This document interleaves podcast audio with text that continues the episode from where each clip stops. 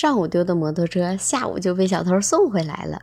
你还遇到过哪些奇葩事儿？你好，我是 T 糖，早晨七点在河北唐山向你问候早安。今天给你讲一个特别有意思的事情，说杨先生有一天晚上八点回来了，然后他就把他的摩托车停到了楼下。但是当第二天早晨起来的时候，他发现他的摩托车找不到了。他刚一开始以为，哎，自己停哪儿忘记了，然后他就在周边找了一圈，没找着。回来他就给警察叔叔打了电话，说我的摩托车找不着了，不知道被哪个小偷偷走了。结果当天下午，警察局就又接到了另一个电话。一个男子打电话说，手上现在没有钱了，还想回家过年，就打算把自己摩托车卖了。但是当时购买摩托车的票据丢了，希望警察这边帮他开个证明。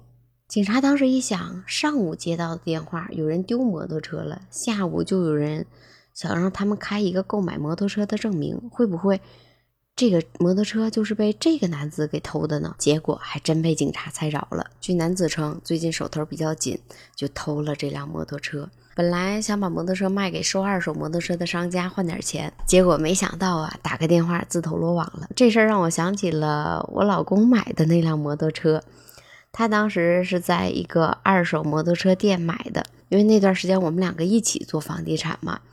嗯，有一次带客户看房的时候，车钥匙忘拔了，他就上去了。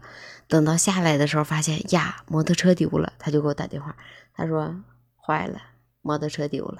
我说丢就丢吧，丢了你就到时候再买新的吧。但是那摩托当时他特别喜欢，也是当天下午的时候，他买摩托车那家店的老板给他打电话：“你摩托车是不是丢了？”然后他说：“啊，你怎么知道的？”他说：“你那摩托车让别人偷了，偷了之后拿到我这儿来卖了，然后那辆摩托车被老板给扣下了。”有的时候那些奇葩的新闻，就是因为各种的机缘巧合。那今天咱们盘点一下，二零二二年我们都看过哪些奇葩的新闻？给我印象最深的就是，我记得南京一大哥当时特别努力的学习反诈知识，就觉得自己可行了，让骗子骗他，结果骗子在他那儿骗了四万六。然后还有一个死刑犯在监狱里边认识了一个诈骗犯，结果诈骗犯就跟死刑犯说：“我有认识的人，我可以给你改成死缓。”被骗子骗了七万块钱。还有当时为爱奔斗的一个小伙。为了七夕节给自己女朋友买一份礼物，偷了一百八十八个电瓶。